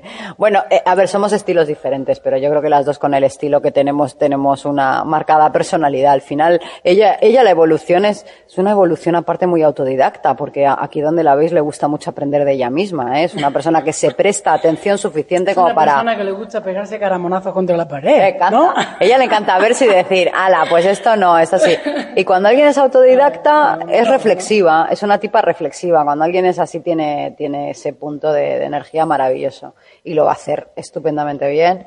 La gente lo va a ver con mucho cariño y con mucha, con mucha seriedad, creo que ya, porque ya son 15 años, la van a, la van a Sí, mirar pero bien. bueno, que sí, todavía hay, todavía hay otro tipo de... A mí, sí, una de las cosas, perdona que te he cortado, Laura. Una de las cosas que, que, me- que tiene este programa a nivel personal va a suplir otra carencia que no he tenido hasta ahora. Arte dramático. Es como un curso intenso. Máster. ¿no? Sí. Máster de clase. Un masterclass de, de arte dramático o de interpretación. Es maravilloso. Y es hermoso tenerla delante. La oportunidad, esto es una oportunidad muy buena. A mí yo es que la voy a disfrutar mucho. Yo voy a estar sentada degustando cómo, cómo sigue haciendo lo que tiene que hacer también, que es, que es eso, cantar y evolucionar y salir de su zona de confort y tener valentía, se autodesafía ella misma, es maravilloso, oye. Bueno, madre mía. Y podemos estar así días y días, nos tenemos que ir a comer. os voy a decir Sí, que nos van a exactamente, es matar. lo que os iba a decir porque nos van a matar. Me está matando por aquí. Bueno, eh, Rosa, muchísima suerte en el concurso. Muchísimas gracias. Bueno, ya está. Con- Yo lo he dicho muchas veces por ahí, concepto de perder o ganar, a pesar de que en la rueda de prensa hayamos dicho que es eh, competición, lo tengo eh, fuera de mi mente. Mm, podría tener también el sufrir para nada, o sea, los conceptos sufrir, competición, están, es que no, no los tengo, no, no están en mi repertorio ahora. Muy bien. Así que mm, vamos a disfrutar. A pasarla Y Chenoa, muchísima, muchísima suerte también de jurado que te va a tocar en algún momento ser dura, seguro. En algún, mo- sí, bueno, en algún momento, en algún momento seré un poquito heavy, pero lo justo y necesario para ser buena y ayudar, Bueno, más tía, que criticar. una profesional y, tiene- y sabe, o sea, puede. Bueno, puede. a ver, a ver qué tal, ¿eh? A ver qué tal, ya me, voy, me iréis contando. Que no tiene 15 añitos, ni 20. Muchísimas gracias a las dos, ¿eh? Un besito, corazón. Y bueno, eh, ya se escuchaba, ha sido una entrevista además divertida y ha sido sorprendente porque me ha pillado Rosa, nos ha pillado ahí en medio, estábamos empezando la entrevista y ha sido divertido. Yo creo que este, este Tu cara me suena con Chenoa y con Lolita puede ser muy potente, ¿eh? Sí, sí, porque Lolita se, se integró muy bien en el jurado del año pasado eh, y Chenoa mm, sabe a lo que viene también y, y yo creo que lo va a hacer y desde luego va a ser un mejor jurado que algún otro tipo Marta Sánchez que, bueno, no nos dejó un buen recuerdo en el pasado. Sí, y por cierto, teníamos, he dicho al principio que habíamos hablado con, con el presentador de Tu cara me suena, pero lo escucharemos porque no tenemos más tiempo y nos tenemos que ir precisamente a la alfombra naranja, donde tenemos a Héctor para que nos cuente qué se está viviendo ahí en la alfombra naranja. Supongo que los protagonistas ya estarán pasando por ahí. Pues sí, ya están desfilando y además tenemos a nuestro lado a Pilar Castro, una de las protagonistas de la serie Olmos y Robles, que nos va a comentar un poco mm, cómo es su personaje en esta segunda temporada, qué cosas le esperan. Creo que sabremos por qué ha, ha llegado al pueblo. Cuéntanos un poquito. Bueno, pues mi personaje, este... Ay, madre mía, es que estáis Rubén Cortades, se vuelven locas. Mi personaje este año tiene mucha más acción, eh, empieza un romance con Olmos, tiene mucha más comedia, está metida en todas las tramas de, de, de, de thriller de la serie, y bueno, pues, pues va a vivir unas experiencias que ella nunca ha vivido, y como es tan neurótica, pues le va a costar todo muchísimo, pero está muy bien. Esta temporada será tan divertida como la primera, ¿no? Supongo. Creo que hay más comedia en esta temporada. Sí, yo creo que está todo más al límite. Pues nada, tendremos que verla y a ver cómo va la premier de esta noche. Muchas gracias. Gracias. Héctor, Bueno, pues ya, dime. cuéntanos porque nos dicen que en la alfombra naranja ha habido una sorpresita, ¿no? Sí, ha habido una sorpresita y es que dos miembros de los cuerpos especiales de la Guardia Civil, de los GEOS, han desplegado una pancarta en la que hay un cartel de, de la nueva temporada, la segunda temporada de Olmos y Robles, que es lo que vamos a ver esta noche y la verdad es que ha sido bastante eh, curioso ver cómo los dos agentes pues eh, descendían por la fachada del teatro principal de aquí de Vitoria y desplegaban esa pancarta. Eh, ¿cómo, cómo, esta es espectacular, ¿no? No sé cómo es la pancarta, cuéntanos un poquitín. ¿Qué pone? ¿Qué dice? Eh, perdona, no, es que con el ruido de fondo no te oigo casi nada. Bueno, ¿qué más? Cuéntanos qué más hay por ahí por la alfombra. ¿Ya están entrando el resto de, el resto de actores? Pues se están desfilando, al fondo creo que está Rubén porque se oyen por allí algunos gritos, o sea que en un momento pasará por delante de mí. Los gritos, los gritos nos los, nos los, nos los tapa la música, pero bueno, Héctor, ahora, ahora volvemos a contactar contigo. Eh, precisamente, Alfonso, eh, vamos a ver, vamos a ver un buen estreno, el de Olmos y Robles, segunda temporada. No ha sido una serie que en televisión española haya funcionado, digamos, como un exitazo, pero ahí está. Resultona y por lo menos la televisión española, la televisión española que lo tiene muy bajo ahora mismo la audiencia, le puede funcionar. Pues sí, es una serie entretenida, como tú dices, resultona. El año pasado no hizo una importante audiencia, pero sí la justa para que Televisión Española decidiese renovarla.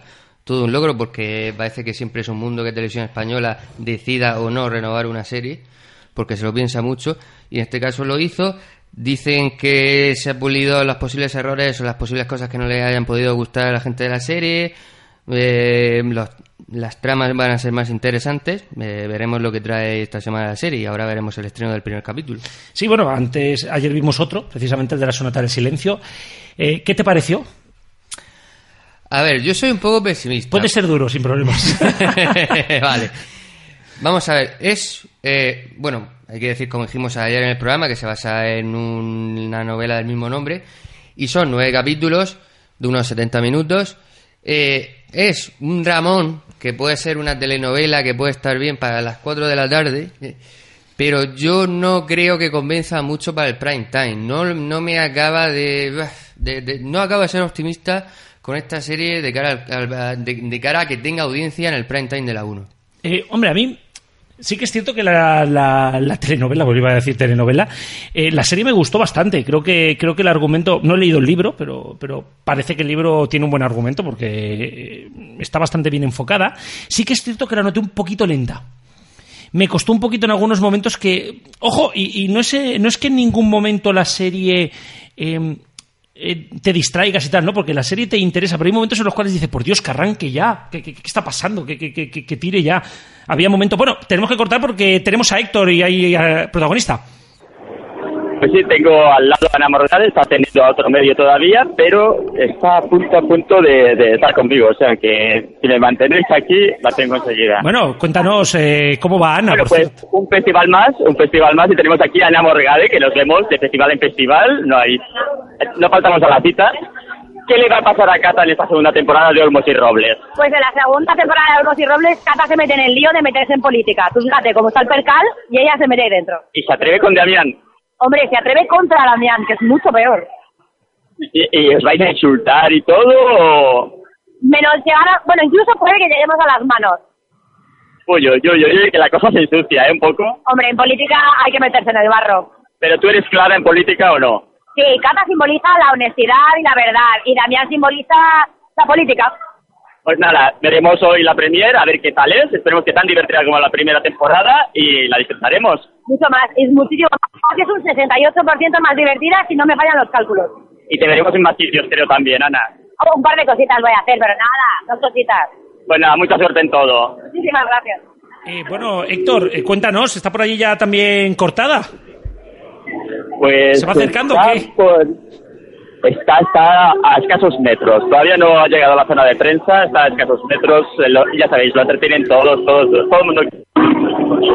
Así que tardará todavía unos minutos. Es normal, es normal. Seguimos aquí. Bueno, estaba comentando yo precisamente en su momento que, que, que me había parecido. Había momentos en los cuales quería subir arriba, darle a la manivela para, para el estreno de. Para el estreno de. de, mm, uy, se ha- la sonata del silencio. Exactamente. el nombre. Exactamente. Eh, como estamos aquí pendientes todos, todo lo, de que funcione todo bien. Eh, había momentos que me parecía lenta, pero no creo que sea una mala serie, ojo, ¿eh? yo creo que siendo nueve capítulos, si Televisión Española la clava con el día que lo pone, creo que puede llegar a funcionar. Tampoco me espero que haga 27 ni 28, ni sea esto eh, eh, la, la nueva, la, nueva serie revelación del país. Pero yo creo que puede llegar a funcionar. Pero el problema, como tú dices, además, es que mm, le faltó ritmo en algún momento. Entonces, puede ser que el primer capítulo tenga una buena audiencia, pero mm, que no acabe de enganchar a la gente, incluso aunque se coloque bien en, en- en parrilla un día que sea el adecuado. No lo sé. Mm, soy pesimista, pero no, no porque le desee nada malo a la serie, todo lo contrario, como tú dices, es una serie bien hecha. Eh, y aparentemente con buenas interpretaciones, incluso algunas sorprendentes como la de Fran Perea. Y ojo, que además también me- los decorados, los exteriores, me Sí, parecen sí, muy sí. buenos. Me parece una realización. Me recuerda mucho a la realización de, de Velvet, a la realización de, de otras grandes series de Antena 3. De tiempo, creo- tiempo entre costuras. El tiempo entre costuras, que además hay una imagen muy similar en el Rich del Mm. tiempo entre costuras. Eh, pero, hostia, creo que es un avance para la televisión española. Y, y más allá de que al final la serie acabe de funcionar, no acabe de funcionar, para mí es la primera serie de época que dices, qué gran realización, qué bien hecha está. Luego la resolución será la que será, pero qué bien hecha está. Sí, efectivamente. Y es una serie que ha tenido que tener un. Bueno, solo son nueve capítulos, pero aún así han tenido que tener un importante presupuesto. O sea que bien, bien andan en- a televisión española por ese punto. Sí, sí, sí, bueno, no sé, iremos, iremos viendo cómo funciona. Sí que nos queda ahora en unos momentitos, porque ha habido una de las noticias del día. eh, Rubén está aquí con la técnica, pero nos está mirando porque quiere hablar, porque quiere que, que se hable. Es, es que Vodafone se ha quedado con, con todas las las series de HBO en exclusiva, salvo Juego de Tronos, que está, pues como la tiene, te- la tiene ya Movistar Plus, vaya jugada de Vodafone, más allá de, de- de- de todo, o sea, vaya jugadón. De esto hablaremos, por cierto, la semana que viene más con más tranquilidad, ¿no? Pero, pero hostia, Vodafone se pone encima de la mesa y hoy se ha presentado precisamente cero y ha sido un golpe bajo a la altura de, un, de dos cosas que cuelgan por ahí, de más de uno de Movistar. Eh, sí, efectivamente, si hasta hace poco Movistar y anteriormente Canal Plus era la gran plataforma de las series, eh, mm, Vodafone lo empezó a hacer con, lo, lo empezó a hacer, perdón, con Netflix y ahora sin duda gran- da otro gran paso importante con, con la exclusiva de las series de HBO, como tú dices, salvo Juego de Tronos y porque la tenía asegurada de antes Movistar Plus, que si no ya veríamos, pero mm, por supuesto ahora mismo Vodafone se va a convertir en la gran casa de las series. Sí, sí, bueno, eh, al final yo creo que Vodafone está siguiendo una estrategia compleja, pero que ahí está. Al final eh, todo el mundo, to- todas las operadoras, a sabiendas de que Movistar no quiere, no quiere incluir estos, estas, estas nuevas plataformas, o no quiere o no puede, lo que sea, pero no están en Movistar. Vodafone ha tomado las riendas y ha dicho, yo con mi millón de abonados, casi millón de abonados, como le queda un poquitín para llegar, pero, pero, pero bueno, más de un millón de abonados, nos están diciendo por aquí, haya superado el millón de abonados, nos lo está indicando Rubén. Ahora mismo en vivo y en directo. Eh, precisamente yo creo que, que, que Vodafone está poniendo encima de la mesa para ser lo que fue Movistar TV en su momento para, para Canal Plus, un gran rival. No, efectivamente, y nos pone un poco en mal lugar a los que hace un no tanto tiempo decíamos que Vodafone parecía que no tenía un plan de futuro eh, con su televisión y que no sabía muy bien lo que quería hacer con ella. No, parece que sí. Apostó primero por Netflix, ahora está apostando, apostando por HBO Y, y sin duda, eh, bueno, tenemos que aclarar, por supuesto, que HBO se podrá contratar aparte, aunque uno no tenga Vodafone Televisión, pero que la, la aplicación, digamos, como a- ahora mismo pasa con Netflix, la aplicación de HBO solamente va a estar en Vodafone Televisión. Es un palo muy gordo para, para Movistar Series y ahora se entiende en gran parte el por qué Vodafone nunca ha tenido Movistar Series en, en su parrilla. Porque sabía Claro. o estaba gestionando todo esto. Y ojo, cuidado, que llegan nuevas plataformas. ¿Qué va a pasar con los franceses? ¿Qué va a pasar con, con, con Amazon? Claro. Ojo, cuidado, que, que como Vodafone se mueva, como Vodafone se mueva, mm, se puede, puede hacerse un gran rival a Movistar Series. Y a ver qué hace, a ver qué hace Movistar, porque lo ha dejado un poquitín ahí dormir.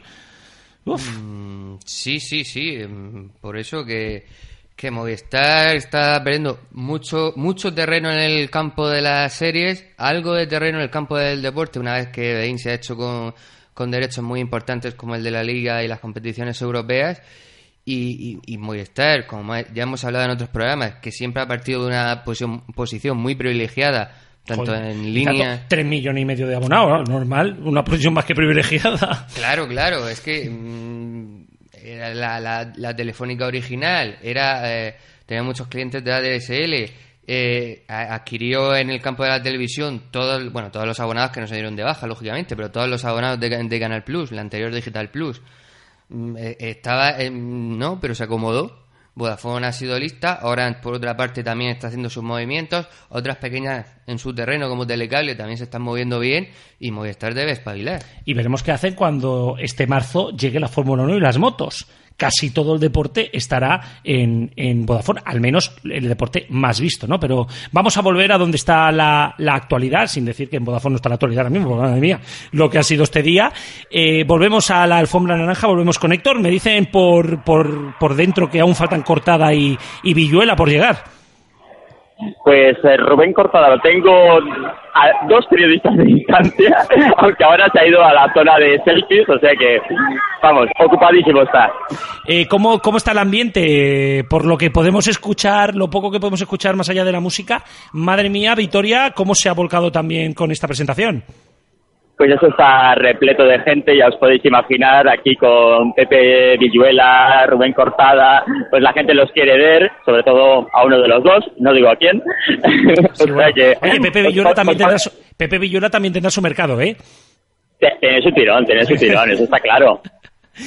Y, y Ana, y Ana Morgade, que la hemos tenido antes, simpaticísima como siempre, atendiendo a todos los medios y contándonos pues cosas de, de su personaje. Sí, a ver, a ver si un día podemos pillarla, porque además, como todos sabréis, es la nueva presentadora del Club de la Comedia. Vamos, está Ana Morgade precisamente en su mejor momento televisivamente hablando. Y- Pues ahora, ahora tengo a Rubén, a, a- a un periodista de distancia, o sea que Seguimos. es posible que lo tengamos. Vamos a seguir conectados porque, porque nos interesa mucho poder escuchar a Rubén. Le interesa sobre todo a las chicas que estarán escuchando este programa. Bueno, chicas o chicos no heteros, también que le puede estar gustando Rubén. Eh, y, y bueno, hay que reconocer que Rubén hoy venía muy guapo a la rueda de prensa. Bueno, que tampoco es que sea muy feo el chaval, pero hoy venía especialmente guapo. Héctor. Vale, Héctor está intentando conseguir ahora mismo. la- Con los periodistas. Eh, Sí, sí. Eh, eh, bueno, me están escribiendo por aquí porque además tenemos también al Chivatillo, que es quien nos está diciendo las cosas que es Poca Zorla nos está diciendo por, intra, por intranet. Eh, precisamente, precisamente Cortada también está en un buen momento. Yo creo que, que como, como actor en Olmos y Robles lo está abordando. Sí, sí, sí. Vamos a ver. Eh, él, está en un perfil que no era el que estaba haciendo anteriormente en otras series. Es quizá por eso que lo veo como un buen actor. ¿eh? Exactamente. Porque, vamos a ver, como, cuando empiezan este Vamos tipo... a, vamos a conectar porque creo que ya tenemos a Cortada. Pues eh, están a punto de dejarlo los compañeros que tengo al lado. O sea, que, eh, lo, lo pillo ya, me han dicho que sea breve, o sea que si me mantenéis, lo tengo ya. Hola Rubén, estamos en directo en la radio eh, para el programa Los Mediatizados. Olmos y Robles, segunda temporada. ¿Qué te espera en esta segunda temporada? Pues mira, eh, ha pasado que eh, Robles se ha dado cuenta de que la muerte de su padre no ha sido un accidente, sido un homicidio, así que viene a buscar a, a Olmos para que le ayude y vuelven a unirse en Encaray, que es un sitio onírico donde viven personajes fantásticos. Mucho misterio, además. En la pasada temporada ya vimos algunos casos difíciles de resolver. continuar habiendo ese tipo de casos en esta segunda. Pues en, este, en este- en esta segunda vamos a ver ovnis, licántropos, eh, van a hacer eh, homenajes a Sherlock Holmes, a, a, a Poirot, a, a todos los personajes de, de, de los policíacos, ¿no? Pues nada, hoy veremos la premier y esperemos que sea del agrado de toda la gente de Vitoria que está esperando también ver este primer capítulo. Muchas gracias. A eso trabajamos. Muchas gracias. Eh, bueno, Héctor, eh, falta ahora mismo Pepe solo, ¿no? Sí, que también lo tengo al lado, o sea que nada más lo suelten los compañeros del correo TV que tengo al lado, pues eh, lo podemos tener si, si me mantenéis eh, en antena. No, y te, te mantenemos en antena y, y precisamente tú que has estado también hoy en la presentación, eh, se han visto unas imágenes, un avance hacia adelante de Olmos y Robles. Pues sí, la verdad es que la serie evoluciona temporada a temporada, es la segunda. Eh, ya nos comentaba ahora mismo Rubén que habrá mucho misterio y muchos casos por resolver nuevos. Y entonces pues tendremos que estar atentos porque habrá homenajes, ha dicho a, a Sherlock Holmes además, o sea que veremos, veremos. Ya, ya oís los gritos de fondo, supongo. La, la- la- la- la gente se vuelve loca con, con Rubén, así que le piden selfies y vamos, ofreciéndole los, los teléfonos para que se haga el selfie con ellos. No me quiero yo imaginar la alfombra naranja de mañana, la de las siete y media y la de las diez de la noche, y no me quiero imaginar lo que puede ser Velvet. Sí, ma- mañana con, con Víctor Ross y Carles Franchino, o sea que eh, supongo que la reacción será más o menos la misma que con, con Rubén Cortada y por la noche también con Mar de Plástico y Rodolfo Sancho, pues esto será una auténtica locura. Ah, Bueno, al fin y al cabo esto es el festival, Bueno, ¿no? Y para bueno, pues Todo no, tuyo, se- todo tuyo. Se nos ha escapado, se nos ha escapado por, por nada, se hace un selfie y enseguida está con nosotros. Bueno, seguimos esperando y vamos a escucharlo, ¿no? Pero, pero lo que te decía que, que al final... Bueno. Pues, eh, Pepe. ¿Eh? Radio en directo. Pues eh, ahora me lo traen enseguidita a Pepe Villuela. Pobre Pepe no lo dejan, no lo dejan en paz para que luego digas que no, que no tiene tirón. Eh, Pues, se lo están rifando, se lo están Se rifando. lo está rifando, o sea, para que luego digas que no tiene tirón. Aquí, eh, también te digo una cosa, que un guapo sexy es mucho mejor que, o sea, que un feo sexy es mucho mejor que un guapo. Sí. Pues ahora, ahora le haremos un par de preguntas. Eh, está la, la encargada de prensa eh, empujándolo hacia nosotros, pero son varios selfies, los selfies pueden con él. O sea que, que- que hay que entender también que al final eh, a lo que vienen aquí no es para nosotros, sino que vienen para el público y que el público también hay que respetarlo. Y, y- y yo estoy en contra cuando algunos periodistas se quejan del público. El público. Sí, estamos en directo. O sea, el público lo que quiere es estar eh, con, con él y, eh, claro, eso también se entiende. Pues bueno, pues ya tenemos aquí a Pepe Villuela en directo. Una temporada más de Olmos y Robles. ¿Qué te espera en esta temporada? Pues me espera muchas aventuras, muchas emociones y sobre todo, bueno, pues eh, espero que el reconocimiento de la gente, ¿no? Que es lo que nos hace y nos permite repetir esta segunda temporada. En la primera temporada vimos ahí un poco de roces, pero al final acabasteis siendo amigos. Esa amistad, ¿cómo va a evolucionar? Bueno, las amistades a veces empiezan de una forma mm, tumultuosa, pero en este caso eh, ha evolucionado para bien.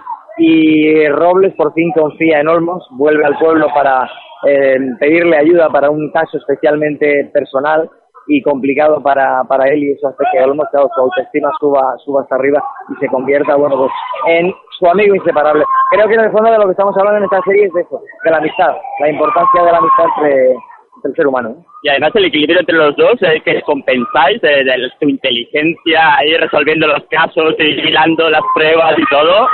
Bueno, eh, yo creo que más que inteligencia lo que tiene Olmos es eh, mucha voluntad, muchas ganas, mucha ilusión. Le gusta mucho lo que hace, porque luego es cierto que mete la patada muchísimo. O sea que inteligente, inteligente, yo creo que es entusiasta, es un ser especialmente dotado para el tesón, para no rendirse nunca y para levantarse después de cada, de cada problema. Pero yo creo que lo que, lo que funciona de, de, de esta serie es precisamente el tándem, ¿no?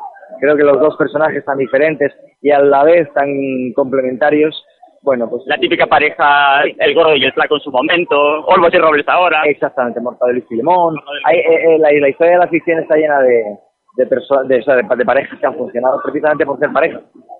Pues nada, pues muchas gracias. Estamos deseando ver el primer capítulo de esta segunda temporada. Esperemos que sea todo un éxito y esperemos también que se estrene pronto en televisión. Pues sí, no sabemos todavía la fecha, pero estamos seguros de que va a ser antes de acabar el mes de septiembre. Y este capítulo, pues tengo la misma ilusión que tú, porque yo tampoco lo he visto. Pues nada, ahora lo veremos en un momento. Muchas gracias. Bueno, y Héctor, eh, tras, tras estas entrevistas que hoy hemos tenido, hoy hemos, hoy hemos a tenido mucho- lado ya a nuestra colaboradora, Ana Álvarez, que nos va a comentar pues cómo ha visto esta alfombra. Ana, ¿cómo lo has visto? Hola, buenas noches. Bueno, pues eh,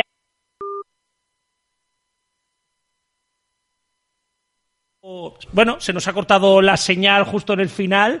Eh, bueno, a veces, a veces las cosas del directo. Estábamos ya terminando, así que, que bueno, vamos a cerrar la alfombra naranja y vamos a despedir el programa que llevamos ya una hora y media.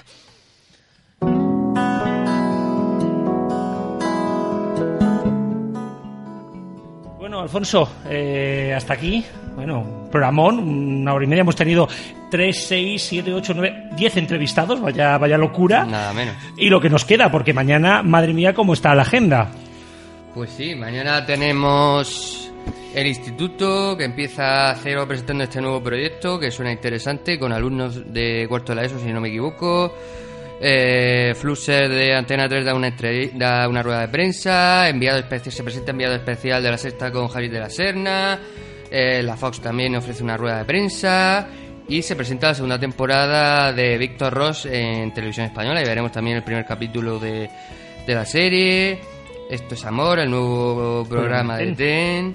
Y Mar de Plástico también estrena temporada. Es quizá uno de los momentos más esperados también de, de este festival. Nos dice por aquí Antonio que sí que tenemos que decir que nos queda un programa menos ya para de festival. Sí. Efe- efectivamente, eh, ya llevamos dos, dos intensos programas, nos queda miércoles, jueves y viernes y por supuesto nuestro agradecimiento a, a Onda Cero Vitoria un día más por, permitir- por permitirnos hacer el programa de- desde sus estudios.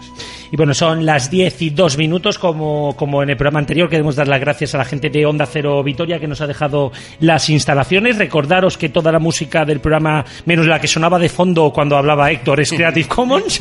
y que nos escuchamos mañana de nuevo a las ocho y media. Así que, señores, a todos, muchísimas gracias.